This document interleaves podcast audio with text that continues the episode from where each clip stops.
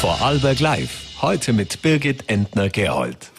Es ist ein Hilferuf der Turnusärzte, der uns heute unter anderem beschäftigen wird. Herzlich willkommen bei einer weiteren Sendung von Vorarlberg Live, bei der wir uns mit Politik und dem Gesundheitssystem befassen werden. Unter anderem darf ich heute Thomas Spalt bei mir im Studio begrüßen. Der Feldkircher Stadtrat wird Mitte November in den Nationalrat einziehen. Er wird Reinhard Bösch, dem FPÖ-Politiker Reinhard Bösch folgen, der sein Mandat Ende des Monats niederlegen will. Wie Thomas Spalt heute auf die Bundespolitik blickt und was da mit den Agrargemeinschaften in Feldkirch los ist, werde ich mit ihm besprechen. Zuerst aber darf ich Turnusarzt Lukas Galastroni und Turnusärztin Julia Hörmann bei mir im Studio begrüßen.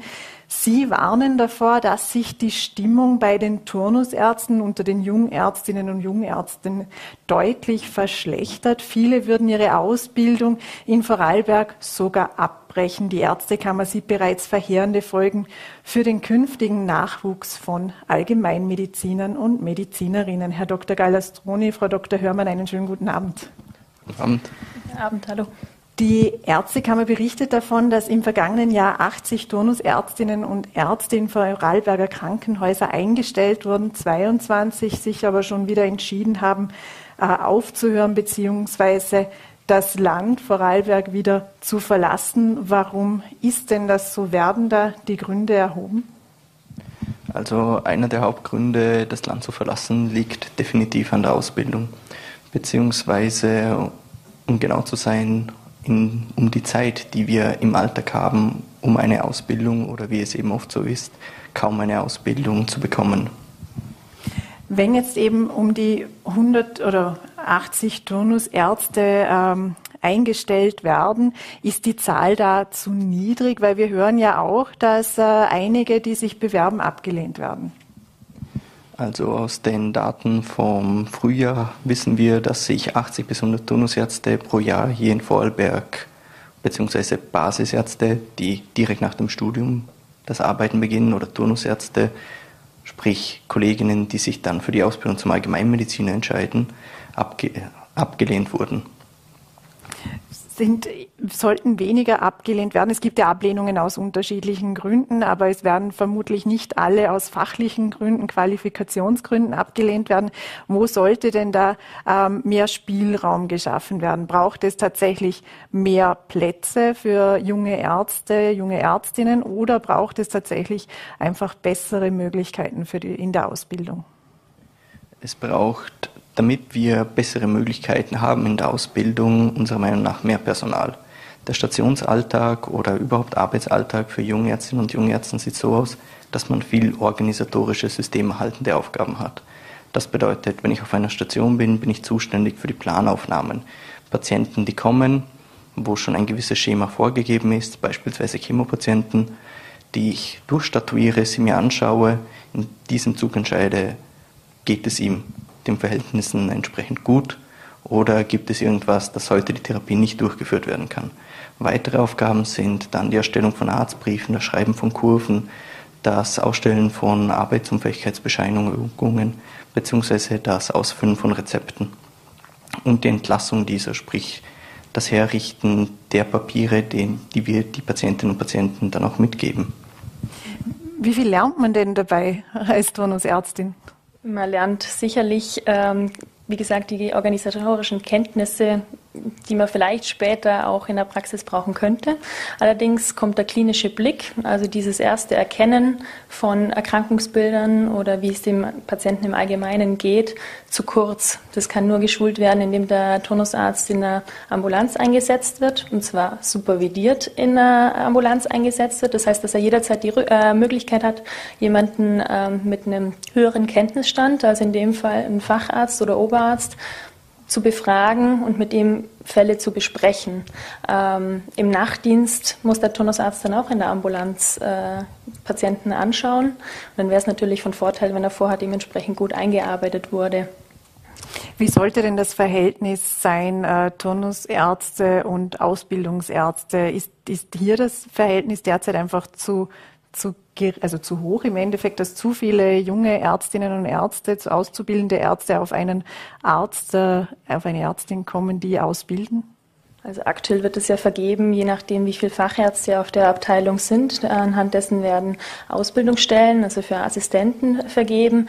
Ähm, es gibt auch einen gewissen Schlüssel für Turnusärzte. Wichtig ist es natürlich, dass diese Fachärzte dann auch Zeit haben, ähm, eine Ausbildung durchzuführen. Das heißt, dass sie an ganz bestimmten Zeiten am Tag auch einfach freigespielt werden können, um ähm, gewisse Sachen zu besprechen, Feedbackgespräche durchzuführen oder dann vielleicht auch mal ein Bedside-Teaching durchzuführen. Das heißt, dass man wie bei der Visite auch nochmal ähm, zu Patienten hingeht und äh, gewisse Sachen direkt mit dem Patienten am Patientenbett bespricht. Wie viel Zeit bleibt denn für die Lehre eben? Das, wenn man direkt am Patientenbett was bespricht, man kennt das auch aus manchen Serien zum Beispiel. Wie viel Zeit bleibt denn da tatsächlich, dass man, dass man wirklich auch in der Praxis lernt und nicht nur Systemerhalter ist? Viel zu wenig. Viel, viel, viel zu wenig. Also man muss sagen, ähm, als Turnusarzt, wenn man auf Station eingesetzt ist, wird man sicherlich, wenn es möglich ist, bei der Visite mitgehen. Aber ich glaube, das kennen auch ganz viele Patienten, wie schnell so eine äh, Visite auch abläuft. Das heißt, oft hat man gar keine Zeit, äh, Rückfragen zu stellen. Gleich geht es den Ausbildungsärzten. Ähm, ja, und ansonsten im klinischen Alltag bleibt eigentlich ja, kaum Zeit. Und ähm, die Hauptaufgabe des Turnusarztes ist dann tatsächlich nach der Visite die Arztbriefe zu verfassen, organisatorisches äh, durchzuführen, Termine auszumachen, Krankmeldungen auszufüllen, was der Kollege vorhin schon gesagt hat. Und äh, dann ist der Arbeitstag eigentlich schon vorbei. Wie ist denn da das Verhältnis eben, wenn man sagt, was ist da noch Ausbildung? 80, 20, 70, 30? Können Sie das irgendwie ähm, auch quantifizieren? Das ist sehr schwer zu sagen. Es ist natürlich immer von der Abteilung abhängig, wie viel Personal auch da ist. Ähm, ich würde sagen, wenn es gut geht, wenn es wirklich sehr gut geht, 80, 20, also 20 Prozent, wo man wirklich Zeit hat, ausgebildet zu werden oder für die Lehre. Ein Beispiel, was schon ältere Kolleginnen immer genannt werden, am meisten lernt man im Nachtdienst, also wenn man in der Akutambulanz steht, wenn man wirklich den direkten Patientenkontakt hat. Es ist leider häufig auch so, dass die Spitalsambulanzen ziemlich überlaufen sind, dass man gar nicht selber die Zeit hat, sich gut den Patienten anzuschauen, beziehungsweise sich gut zu überlegen, was könnte ich noch in Betracht ziehen, was macht Sinn, beziehungsweise das dann auch mit dem Facharzt oder dem Oberarzt zu besprechen, könnte man das noch machen, ich würde so agieren, ist das richtig, können wir es so probieren.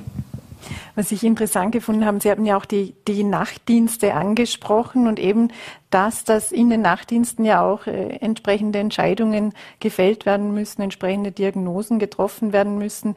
Wie steht es denn da um die Sicherheit der Patienten, Patientinnen, wenn eben die Ausbildung auch zu kurz kommt?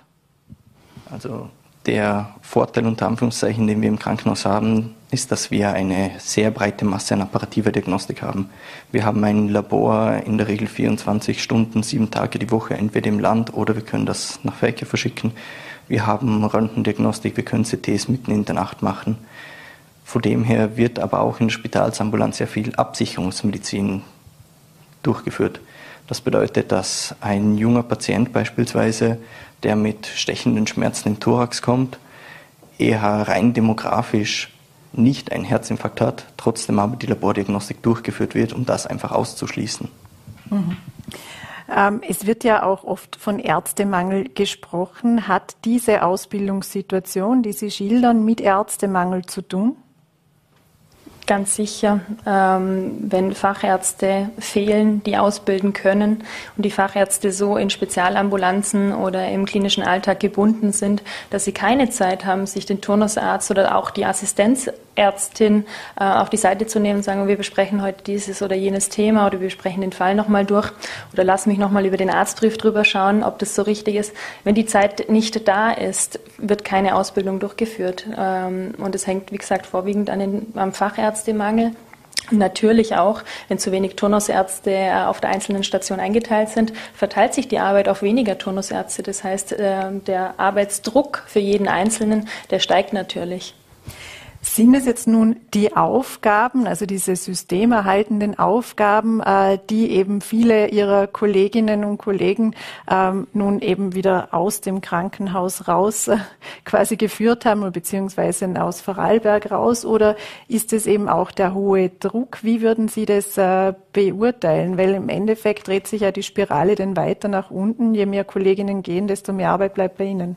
Ich glaube, es ist eine Mischung von beiden. Wenn ähm, der einzelne Turnusarzt nicht das Gefühl hat, dass die Arbeit, die er tagtäglich verrichtet, nicht gewertschätzt wird, und Wertschätzung heißt in dem Fall tatsächlich, dass man eine super Ausbildung bekommt im Krankenhaus, damit man sich später auch dazu in der Lage fühlt, in die Niederlassung zu gehen, ähm, dann ist es sicherlich ein Grund, hier die, äh, die Ausbildung abzubrechen und die dann an anderer Stelle zu suchen. Und das heißt natürlich dann auch entweder in einem anderen Bundesland oder im Ausland, sprich Deutschland oder der Schweiz. Ähm, ja.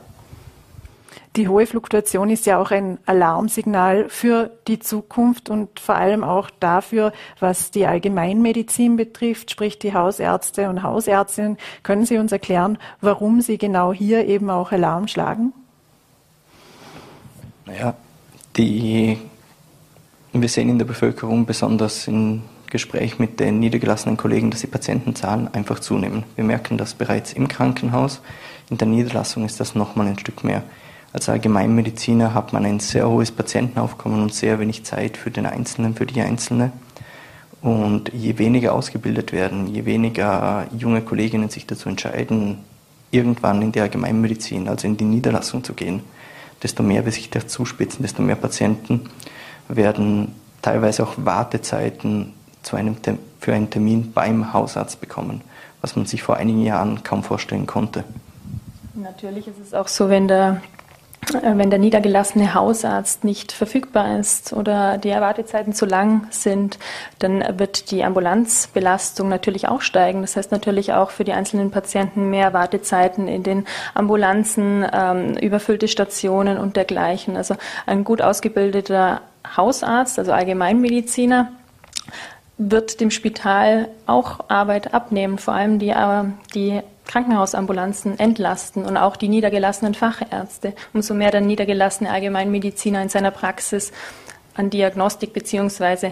Ja, Therapie durchführen kann oder sich auch zutraut, ähm, umso weniger bleibt für die anderen übrig oder verteilt sich zumindest besser. Aber sieht man das zu wenig? Also ist das zu kurzsichtig äh, quasi gedacht, wenn man jetzt auf die Ausbildung blickt, also auf die Ausbildung des Allgemeinmediziners, dass eben, wenn es mehr Hausärzte, Hausärztinnen gäbe, dass eben das auch zu einer Entlastung führen könnte? Weil das ist ja interessanterweise auch ein Punkt, äh, der von äh, Gerald Fleisch, dem Geschäftsführer der Krankenhausbetriebsgesellschaft, angesprochen wird. Aber die Ausbildung der Hausärztinnen Hausärztinnen muss irgendwo stattfinden. Wie sie gesetzlich vorgeschrieben ist, gibt es eine gewisse Mindestzeit, die man im Krankenhaus zu absolvieren hat. Und gerade in dieser Zeit sollte die Ausbildung möglichst fundiert entstehen. Der Grund dafür ist, im Krankenhaus sollten ja per se die Fälle hingehen, die schwerer sind oder die eine stationäre Betreuung brauchen.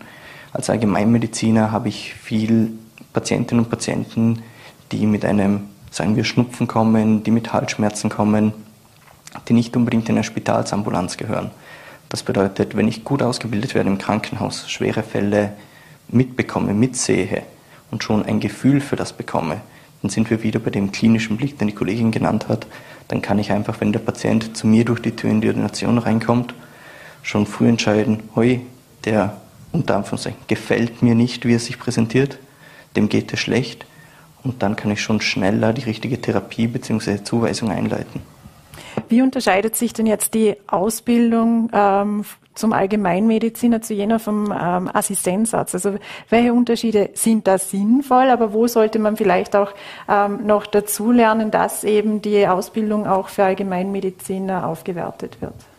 Es ist so, die Ausbildung zum Allgemeinmediziner dauert circa drei Jahre. Davon ist ein halbes Jahr ähm, die Lehrpraxis, also im niedergelassenen Bereich bei einem Allgemeinmediziner. Die soll jetzt mittlerweile auch ausgeweitet werden. Ähm, die andere Zeit findet im Spital statt und man rotiert über relativ viele Abteilungen, zum Teil auch drei Monatsweise. Das ist natürlich eine sehr kurze Zeit, um, ähm, sage ich mal, viel Wissen zu vermitteln. Und ähm, sie, es ist ein großer Umlauf und für die Fachärzte ist es natürlich auch ähm, eine Belastung bzw. sehr viel Arbeit, alle drei Monate einen neuen Turnusarzt einzuarbeiten. Ähm, Assistenten die Assistentenausbildung dauert circa fünf Jahre, fünfeinhalb, und die sind natürlich hauptsächlich am Spital angebunden.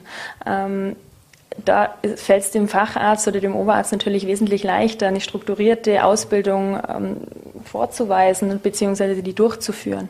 Und es ist leider so, dass die Turnusärzte-Ausbildung, also die Ausbildung für Allgemeinmediziner im Spital, oft der für Assistenten recht ähnlich ist, beziehungsweise es wird auf den einzelnen Abteilungen nicht groß unterschieden. Es ist jetzt der Assistenzarzt für innere Medizin oder es ist der Allgemeinmediziner. Ein Assistenzarzt für innere Medizin muss ganz andere Dinge können, der wird da schließlich zum Spezialisten ausgebildet.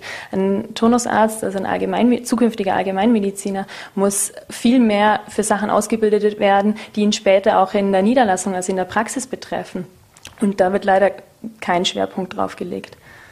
Ähm, Frau Dr. Hörmann, Sie sind ja dabei, Ihre Ausbildung zur Allgemeinmedizinerin gerade abzuschließen, aber haben gleichzeitig schon mit der Ausbildung zur gynäkologischen Fachärztin begonnen. Warum haben Sie diese Entscheidung getroffen? Hat das auch was mit der Ausbildung generell zu tun oder ist das äh, Interessenslage? Sowohl als auch. Ähm, nach dem Studium, muss ich sagen, hatte ich noch nicht die klare Vorstellung, in welche Richtung es gehen soll. Und mir hat die Allgemeinmedizin dahin eigentlich immer ganz gut gefallen, weil es sage jetzt mal, den großen Überblick verschafft und äh, auch die Tatsache, dass man Patienten jeden Alters in der Praxis betreut und auch über einen längeren Zeitraum fand ich ganz spannend. Ähm, während dem Turnus bin ich dann auf die Gynäkologie rotiert und äh, mir hat die Gynäkologie wirklich sehr viel Spaß gemacht, mag aber auch daran liegen, dass äh, das Team auf der damaligen äh, oder auf der jetzigen Abteilung auch wirklich äh, super ist. Also ich habe mich gleich eingebunden gefühlt und äh, ja, habe auch eine gute Ausbildung bekommen. Ähm, bin mir jetzt aktuell, muss man sagen, ist es so in der Schwebe.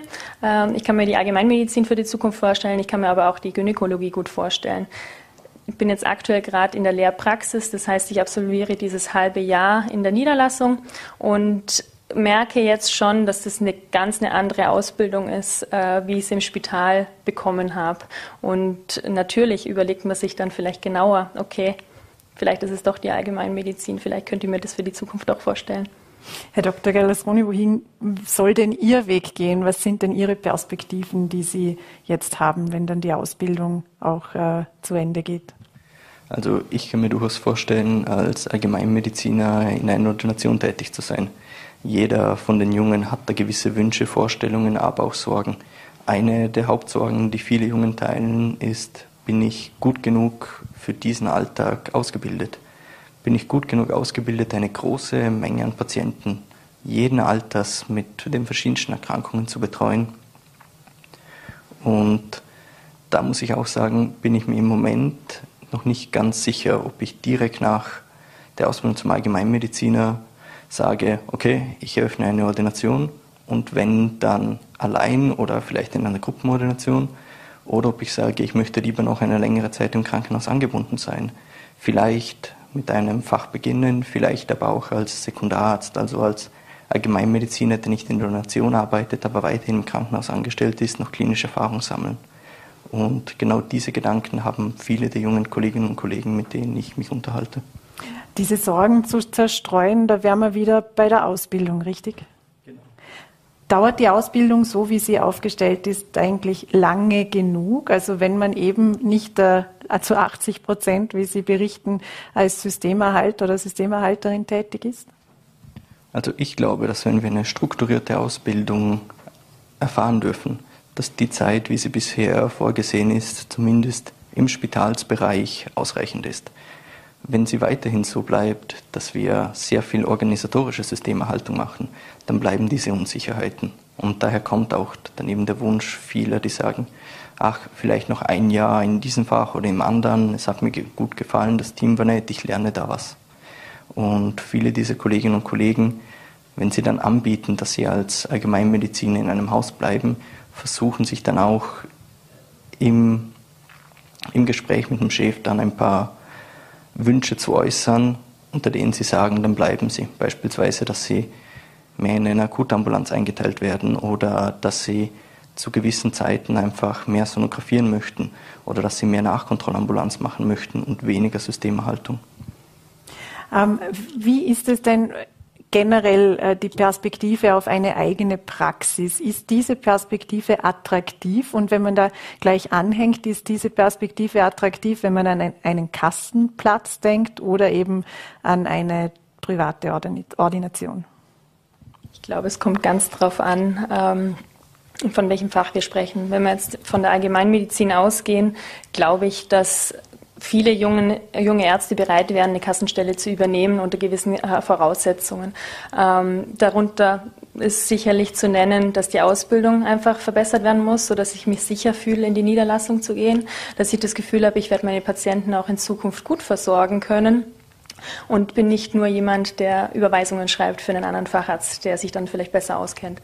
Ähm, auf der anderen Seite ist es so, wir Mediziner sind relativ wenig bis gar nicht wirtschaftlich ausgebildet worden. Das heißt, finanzielle Sorgen hinsichtlich ähm, äh, Selbstständigkeit ähm, gibt es natürlich schon. Da gibt es viele Projekte jetzt auch äh, von bereits niedergelassenen Kollegen, die das ein bisschen, wie sagen Sie, relativieren und dann ist es sicherlich so, dass dieses Modell Alleinkämpfer in der Allgemeinmedizinpraxis eher ausstirbt, denke ich, in der neuen Generation. Also es sind viele neue oder junge Kollegen bereit, in eine Allgemeinmedizinpraxis zu gehen, sofern man das als Gemeinschaftspraxis ähm, handhabt, so dass man jederzeit auch jemanden hat, mit dem man was rücksprechen kann, wo man das Gefühl hat, okay, äh, da ist noch jemand da, mit dem ich vielleicht auch Sorgen äh, teilen kann oder auch mal Patientenfälle besprechen kann.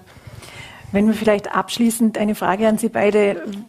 Die große Frage ist ja, wie bekommen wir mehr junge Ärzte, junge Ärztinnen ins System? Wie bekommen wir mehr in die Niederlassung? Im Spital sieht es ja derzeit, auch wenn Fachärzte fehlen, noch ein wenig besser aus, perspektivisch als im niedergelassenen Bereich.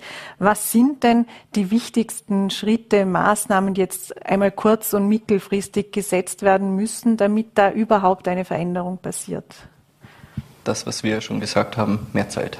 Mehr Zeit für die Ausbildung, mehr Zeit, dass ich freigespielt werde, beispielsweise am Nachmittag, wenn ich da um 2 Uhr meine Stationsarbeiten erledigt habe und ich noch ein oder zwei Stunden Zeit habe, zu einem Facharzt in die Diagnostik dazu zu gehen, zu einem Facharzt in eine Spezialambulanz zu gehen und da einfach wirklich lernender sein kann. Wir Jungen haben kein Problem damit, Arbeiten zu erledigen. Wir sind eher so, dass wir sagen, wir möchten auch was lernen und wir stellen auch den Anspruch. Großteils einfach nur organisatorische Systemerhaltung absolvieren am Tag und machen befriedigt einen nur sehr wenig und man fühlt sich, wie wir schon gesagt haben, einfach zu wenig gut ausgebildet dann für die, für die Ordination oder für das richtige selbstständige Arbeiten dann. Ich glaube, ähm, dass ein fixer Ausbildungsoberarzt diese Deklaration schon helfen würde. Das heißt, ein Oberarzt, der ein gewisses Zeitkontingent in der Woche hat, um auszubilden, um seine Assistenten auf der einzelnen Abteilung auszubilden und auch seine Allgemeinmediziner. Und dass die ähm, Ausbildung Fachassistent, also jemand, der ein, ein Fach erlernt und zukünftige Allgemeinmediziner ein bisschen getrennt werden sollte, dass die unterschiedliche Sachen oder unterschiedliche Anforderungen auch äh, mit sich bringen. Und das eine wäre, ich glaube, da sind wir auf einem guten Weg. Es wurde erst kürzlich jetzt beschlossen, dass es den Facharzt für Allgemeinmedizin gibt. Es wertet die ganze Geschichte natürlich wesentlich auf. Julia Hörmann, Luca Gallastroni, herzlichen Dank äh, für die Ausführungen und für den Besuch im Studio. Danke. Und im Nationalrat werden die Karten jetzt neu gemischt, zumindest ein wenig. Der FPÖ-Politiker Reinhard Bösch zieht sich nach rund 18 Jahren als Abgeordneter zurück. Der Feldkircher Stadtrat Thomas Spalt wird von ihm das Mandat übernehmen. Zuerst aber war er noch bei uns zu Gast. Das Gespräch haben wir aus terminlichen Gründen kurz vor der Sendung aufgezeichnet. Herr Spalt, hatten Sie bereits eine Art äh, Übergabegespräch mit äh, Reinhard Bösch? Ja, natürlich gab es in Vergangenheit sehr viele Gespräche mit Reinhard Bösch. Das ganze Thema wurde natürlich schon in der Listenerstellung zur Nationalratswahl 2019, da bin ich auf der Landesliste auf dem zweiten Platz gewesen. Natürlich haben wir damals schon uns darüber Gedanken gemacht, was wäre, würde der Fall eintreten, dass Reinhard Pension geht, ob ich das Amt übernehmen würde und übernehmen kann. War der Zeitpunkt jetzt für Sie überraschend oder war es eigentlich so geplant? Also planmäßig würden ja 2024 die nächsten Wahlen stattfinden. Natürlich planmäßig die nächsten Wahlen 2024 und ich darf hier auch wirklich einen großen Dank an Reinhard Bösch ausrichten, der in weiser Voraussicht natürlich gesagt hat, ich bin 65, ich habe meine Schuld getan, ich habe genug gearbeitet, ich werde jetzt in geregelten Bahnen dieses Amt übergeben, damit auch natürlich mir eine Zeit bleibt, mich zur geplanten Nationalratswahl 2024 vernünftig einzuarbeiten. Rainer Bösch meinte, Verlässlichkeit und Durchhaltevermögen seien für einen Politiker maßgeblich. Das würde er Ihnen jetzt mit auf den Weg geben. Wie werden Sie denn Ihre Rolle als Abgeordneter, als Nationalratsabgeordneter anlegen? Gibt es Dinge, wo Sie sagen, Sie lehnen sich an Reinhard Bösch an und gibt es Dinge, wo Sie sagen, die werden Sie gänzlich anders machen?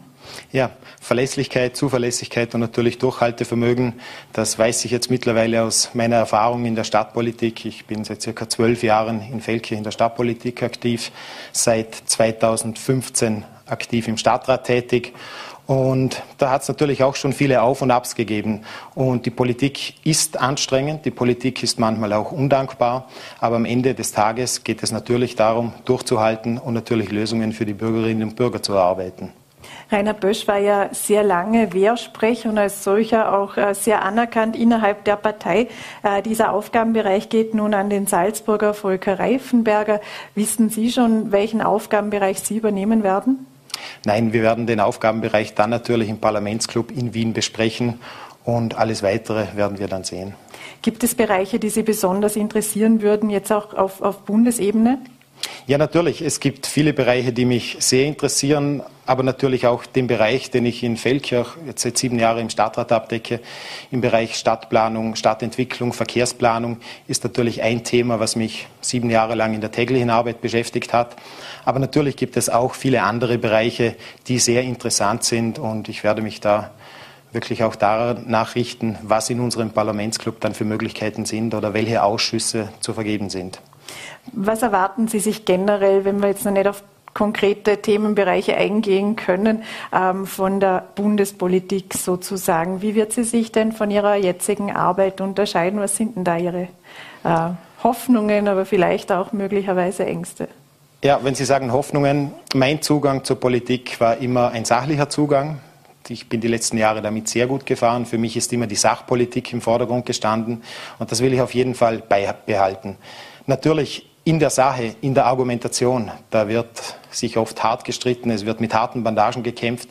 Jedoch der Ton, denke ich schon, der darf ein verbindlicher und ein versöhnlicher sein. Für mich der Zugang Sachpolitik und weil Sie es angesprochen haben, Ängste. Ich würde es nicht als Angst betrachten, aber ich habe schon natürlich ordentlichen Respekt vor dieser Aufgabe, die mich da erwartet. Und eine notwendige Portion Demut gehört für mich auch mit dazu. Wenn Sie sagen, der Ton darf äh, verbindlicher, aber auch versöhnlicher äh, sein, vielleicht bleiben wir beim Versöhnlichen. Ihr Parteiobmann Christoph Pitschi in Vorarlberg ist ja der Wahl von Bundesparteichef Herbert Kickl mehr oder weniger ähm, bewusst ferngeblieben. Würde es der Bundespartei vielleicht auch gut tun, etwas versöhnlicher aufzutreten? Schon alleine, wenn man die vergangene Nationalratssitzung sich nochmals anhört, hört man einen relativ bissigen Herbert Kickl. Ja, schauen Sie, unser Landesparteiobmann Christoph Bitschi widmet sich zu 100 Prozent der Themen in Vorarlberg und der Themen für die Bürgerinnen und Bürger aus Vorarlberg. Natürlich, Herbert Kickl als Bundesparteiobmann muss hier ein sehr breites Spektrum abdecken, nämlich natürlich die Partei österreichweit. Wir sind in Wien in einer Oppositionsrolle und ich glaube, in der Oppositionsrolle darf und oft muss man auch Dinge beim Namen nennen und auch ansprechen, auch wenn die Wahrheit oft vielen nicht gefällt.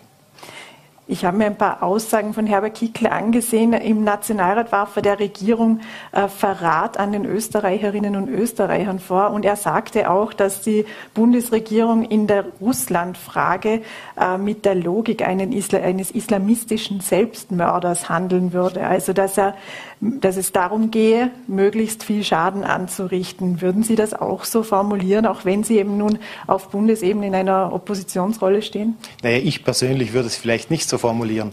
Wenn man aber natürlich die Inhalte dahinter anschaut, gerade wenn Sie sagen, die Sanktionspolitik, natürlich Österreich als neutraler Staat, und da bin ich wirklich ein Verfechter davon, dass wir neutral sind, dass wir Hilfe vor Ort leisten und das machen, für das Österreich immer stark und bekannt war, nämlich Diplomatie ausüben, Wien zum Beispiel als Verhandlungsplattform anbieten und hier wirklich die Kriegsparteien an den Tisch holt und sagt, bitte redet doch miteinander. Jetzt greift Russland aber die Zivilbevölkerung direkt an. Auch äh, über die Nacht von gestern auf heute gab es schwere Angriffe. Kann man da einfach dann wegschauen? Naja, wegschauen natürlich nicht. Also jede kriegerische Handlung ist natürlich auf das Schärfste zu verurteilen und vor allem die menschlichen Dramen, die sich, die sich tagtäglich abspielen. Ich glaube, viele können sich oder wir wollen uns das auch gar nicht wirklich vorstellen. Ich glaube, das steht außer Diskussion. Nur die Frage ist wirklich, wo ist Russland der Ukraine natürlich vor allem am meisten geholfen? Ist es damit geholfen, dass wir sanktionieren oder wäre es vielleicht mehr geholfen, dass wir sagen, als neutrales Land, als Österreich bieten wir diese Verhandlungsplattformen an und schauen, dass wir auf diplomatischem Weg hier zu Lösungen kommen? Sind Sie aber konkret gegen die Sanktionen?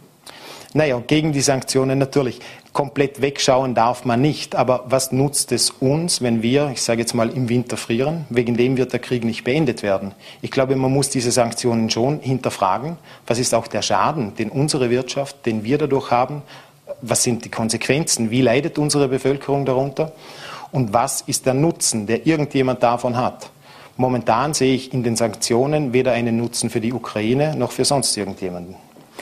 Wenn wir vielleicht noch auf den Nutzen gehen, Walter Rosenkranz, äh, Volksanwalt und auch Bundespräsidenten, ähm, Kandidat. Er hat im ähm, Wahlkampf unter anderem auch mit dem EU-Austritt zumindest ein wenig kokettiert, hat gesagt, er ist nicht mehr ganz so zufrieden mit der EU und wenn sie sich in eine Richtung weiterentwickle, die er befürchte, wäre ein Austritt eine Option. Wie sehen Sie das? Äh, ist ein Austritt tatsächlich eine Option? Ja, Sie haben es gesagt, wenn sich die EU in die falsche Richtung weiterentwickelt, dann könnte man über diese Sachen natürlich nachdenken oder muss man über diese Sachen nachdenken. Was natürlich nicht sein kann, und wir sehen es jetzt wieder, gerade mit der Migrationswelle, die nicht auf uns zurollt, sondern die schon wirklich da ist. Äh, hier hat die EU wirklich in vielen Themen massiv versagt. Schutz der EU-Außengrenze, Totalversagen, aber auch die Zinspolitik der EZB. Hier kommen Themen auf uns zu, wo die EU schon schneller zum Handeln aufgefordert werde. Ich glaube, jetzt über einen EU-Austritt zu spekulieren oder nicht, ist wenig zielführend. Wir müssen jetzt die Entwicklungen abwarten, aber ich glaube schon, dass wir auch mit wachsamem Auge darauf schauen dürfen. Aber ist es schon so weit, dass man wirklich über einen EU-Austritt nachdenken sollte? Ja, was heißt drüber nachdenken? Als Option, denke ich, kann man sowas natürlich im Hinterkopf haben. Aber äh, bedeutet nicht, dass wir jetzt in eine Volksbefragung zum EU-Austritt gehen, sondern es bedeutet wirklich, dass wir auch unsere Vetorechte in der EU, unsere Stellung in der EU geltend machen und wirklich sagen, liebe EU, bitte, in diesen Bereichen funktioniert es nicht. Bitte fangt an zu handeln. Eine weitere Aussage, vielleicht noch zwei kurze Beispiele, die jetzt auf Bundesebene gerade vergangene Woche aufgetreten sind. Ähm, Herbert Kickel bezeichnete SPÖ und NEOS als Scheinopposition. Im Land funktioniert derzeit die Zusammenarbeit zwischen FPÖ, SPÖ und NEOS ja sehr gut, wenn wir an die vergangenen Monate zurückblicken. Halten Sie die anderen Parteien ähm, auch für eine Scheinopposition? Halten Sie auch so wenig von den Kolleginnen und Kollegen von SPÖ und NEOS? Ja, wenn ich jetzt auf Bundesebene denke und vielleicht, Sie haben es vorhin kurz angesprochen, gerade im Zug der Bundespräsidentschaftswahl, da hat natürlich auch SPÖ und NEO seinen grünen Kandidaten unterstützt. Äh, da muss man schon sagen, wo ist da die Opposition? Mich freut es natürlich, wenn im Vorarlberg ein guter Umgang unter den Oppositionsparteien herrscht und auch meine Partei mit SPÖ und mit NEOS ein gutes Einvernehmen hat. Vielleicht noch ein letztes Beispiel, weil es doch sehr auffallend ist, dass viel vergangene, Wochen, äh, vergangene Woche äh, hat die FPÖ einen Antrag eingebracht, der doch spannend ist, nämlich äh, für das Ende des Rauchverbots in der Gastronomie, unter anderem mit der Begründung, wenn die Heizschwammerl de facto verboten werden, wenn es dann keine Förderung gibt für Unternehmen, die solche herausstellen, soll das Rauchverbot auch abgeschafft werden. Was halten Sie denn von diesem Antrag? Ja, ich habe mir den Antrag jetzt nicht im Detail durchgelesen. Fakt ist, und das sehen wir jetzt äh, gerade in der Gastronomie, wir haben einen großen Teil Außengastronomie, auch hier bei uns in Vorarlberg. Und gerade in Feldkirch, da weiß ich es, da sind wirklich viele, viele Wirte und Gastronomen auch auf den Umsatz im Winter der in den Laubengängen, der vor dem Lokal stattfindet, darauf angewiesen. Und hier zum Sagen, ja bitte dreht die Heizstrahler ab, weil sonst bekommt ihr keine Förderung. Das ist dann schon am Ziel vorbei. Nicht umsonst sind jetzt viele Wirte da und sagen, äh, wir verzichten auf diese Förderung und werden trotzdem diese Heizstrahler in Betrieb nehmen, weil wir wollen unsere Kunden bedienen und wir brauchen natürlich auch diesen Umsatz, dass wir überleben können. Wäre es aber der richtige Weg, dann wieder das Rauchen in Innenräumen zu erlauben? Ja, temporär müssen wir sich das Ganze vielleicht anschauen. Ich persönlich, ich bin selber Raucher, aber ich persönlich bin kein Freund davon. Vielleicht jetzt auch noch kurz zur Stadtpolitik. Es die Debatte um die Agrargemeinschaften erhitzen ja die Gemüter sehr stark. Wenn man es kurz zusammenfasst, also die Stadt hat der Agrargrundstücke überlassen, um diese zum Beispiel auch für, äh, um dort zum Beispiel Trinkwasser zu fördern, hat gleichzeitig dafür Geld bezahlt. Es gibt ein Höchstgerichtsurteil, das bereits äh, mehrere Jahre alt ist, das besagt, dass die Stadt dafür eigentlich Einnahmen bekommen sollte, dass also die Agrar sowas wie ähm, als Verwalter auftritt, mehr als als Eigentümer. Und es ist aber in Vorarlberg seither nichts passiert. Warum geht denn das so lange, dass da überhaupt irgendwas wieder ins Rollen kommt? Ja, vielleicht einmal vorweg. Äh, Geld wurde in der Wassergeschichte in Feldkirch noch keines bezahlt. Hier geht es um den Trinkwasserbrunnen für das Projekt Resi, was das untere Rheintal mit Trinkwasser versorgen soll. Ähm, zur Sache Agrar man könnte auch den Kiesabbau zum Beispiel also als Beispiel heranziehen. Also Zur Sache Agrar muss man grundsätzlich sagen, die meisten Agrargemeinschaften in Vorarlberg, die verdienen kein Geld. Die werden bezuschusst, die brauchen wirklich Steuergeld, damit sie überleben können. Wir haben in Feldkirch mit der Agrar Altenstadt, die hat sehr gut gewirtschaftet. Sie hat aber auch gerade mit dem Thema Kiesabbau natürlich auch Geld verdient. Es sind zwei Themen hinter dem Ganzen. Würden wir über viele andere Agrargemeinschaften reden, würde nie diese Neiddebatte aufkommen, hey, die verdienen Geld, das gehört eigentlich uns.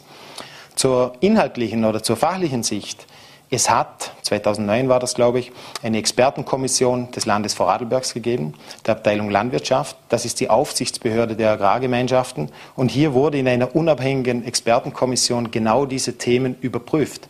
Und die Agrargemeinschaft Altenstadt wurde hier ganz klar als Agrargemeinschaft abgetan, die rechtmäßige Eigentümer der Grundstücke ist. Natürlich hat es jetzt immer wieder für Diskussionen gesorgt. Aktuell gibt es dieses Gutachten, das jetzt mittlerweile veröffentlicht wurde. Und hier geht es mir nicht darum, zu sagen, wir wollen das Gutachten nicht öffentlich oder was auch immer. Hier geht es mir vielmehr darum, zu sagen, aktuell müssen wir davon ausgehen, die Agrar Altenstadt ist rechtmäßiger Eigentümer. Wir haben auch schon viele Grundgeschäfte mit denen abgewickelt. Und solange das der Rechtsstandpunkt ist, müssen wir den natürlich auch akzeptieren. Aber die Erkenntnis des VfGH, also des Verfassungsgerichtshofs, widerspricht ja diesem Rechtsstandpunkt Standpunkt. Und das hat auch Peter Bußjäger ja ähm, beschieden, dass äh, Vorarlberg dann gar nicht ganz so anders sei, wie es meint. Die Tiroler haben ja zum Beispiel auch ihre Gesetze ähm, angepasst. Ja, aktuell liegt auch das Gutachten der Stadt Feldkirch bei der Landesregierung, beim zuständigen Landesrat und wird da natürlich gesichtet und auch überprüft werden. Und alle weiteren Schritte wird dann natürlich auch uns die Aufsichtsbehörde des Land Vorarlberg vorgeben.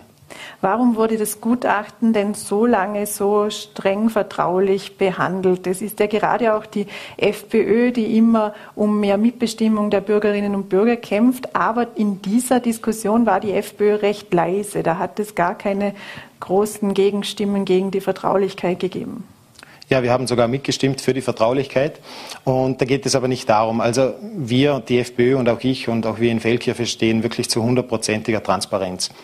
Bei diesem Gutachten, aktuell ist es noch ein Gutachtenentwurf, ähm, ist dies ist eine Rechtsmeinung eines Professors. Und es ist natürlich so, und auch die Medien haben schon darüber berichtet, dieses Duell der Gutachter. Und genau das ist diese Diskussion, die wir vermeiden wollten. Wir wollten nicht hier eine Rechtsmeinung nach außen kundgeben, bevor wir nicht alle Seiten gehört haben.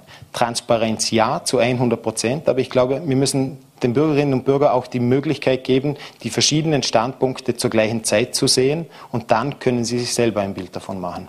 Die Rechtsmeinung des Gutachters, das, also des, jenes Gutachtens, das die Stadt Feldkirch in Auftrag gegeben hat, die spiegelt ja im Grunde das Erkenntnis des Verfassungsgerichtshofs wider. Wäre man anders damit umgegangen, wenn das Gutachten ein anderes Ergebnis gebracht hätte? Nein, ich glaube auch nicht. Wenn das Gutachten ein anderes Ergebnis gebracht hätte, dann hätte es auch nicht dieses Gegengutachten wiedergegeben und dann wäre die Sache natürlich vom Tisch gewesen. So ist es so, dass aufgrund dieses Gutachtens natürlich weitere Schritte folgen, weitere Gutachten in Auftrag gegeben wurden. Und wie gesagt, ich bin hier wirklich ein Freund, alle Seiten dieser Sache den Bürgerinnen und Bürgern zur Verfügung zu stellen und so kann sich jeder neutral ein Bild machen. Im April wurde ja auch ein Protokoll bekannt, wonach der Feldkircher Bürgermeister gesagt hat, dass sich an den Eigentumsverhältnissen nichts verändern werde, solange sich an den politischen Verhältnissen in der Stadt nichts ändern wird. Was halten Sie persönlich von der Aussage? Ja, ich war bei dieser Versammlung nicht dabei. Ich bin ja auch selber kein Agraraltenstadtmitglied. Was wirklich genau in welchem Zusammenhang auf dieser Veranstaltung gesagt wurde, das weiß ich nicht und ich kann es auch nicht kommentieren. Wie geht es denn jetzt weiter? Sie warten jetzt einfach auf das Land ab und solange sich das äh, Land noch nicht entschieden hat, äh, wie es weitergehen soll, passiert gar nichts? Ja, unsere Rechtsabteilung der Stadt Feldkirch ist hier in intensiven Austausch mit dem Land Vorarlberg. Und äh, ich bin auch kein Freund, hier wirklich äh, zu schnell irgendwelche voreiligen Schlüsse daraus zu ziehen. Wir werden diese Meinung hören dann werden wir das Ganze natürlich im Rathaus politisch diskutieren. Und falls es dann weitere Schritte geben wird, werden wir natürlich diese Schritte auch kundtun. Mitte November geht es jetzt für Sie erstmals als Nationalratsabgeordneter dann nach Wien. Bleiben Sie auch der Stadt Feldkirch als Politiker ähm, treu? Ja, vorerst äh, werde ich in Feldkirch auch mein Mandat im Stadtrat weiter ausüben. Ich werde dann natürlich über ein paar Wochen oder Monate auch sehen, ob und wie sich das Ganze überhaupt zeitlich ausgeht. Ich sehe mich persönlich schon noch sehr, sehr stark auch mit Feldkirch verbunden. Und ja, wie gesagt, ich werde das dann die nächsten Wochen, Monate entscheiden müssen. Geht es sich zeitlich aus oder geht es sich nicht aus? Thomas Spalt, dann danke Ihnen sehr herzlich für den Besuch im Studio und wünsche alles Gute für die ersten Tage als Nationalratsabgeordneter. Herzlichen Dank und herzlichen Dank für die Einladung. Und das war es für heute mit Vorarlberg Live. Morgen sind wir, wenn Sie mögen, wieder für Sie da, wie gewohnt, ab 17 Uhr auf VNAT, Voller.at und Ländle TV. Bis dahin machen Sie es gut und verbringen Sie noch einen schönen Abend.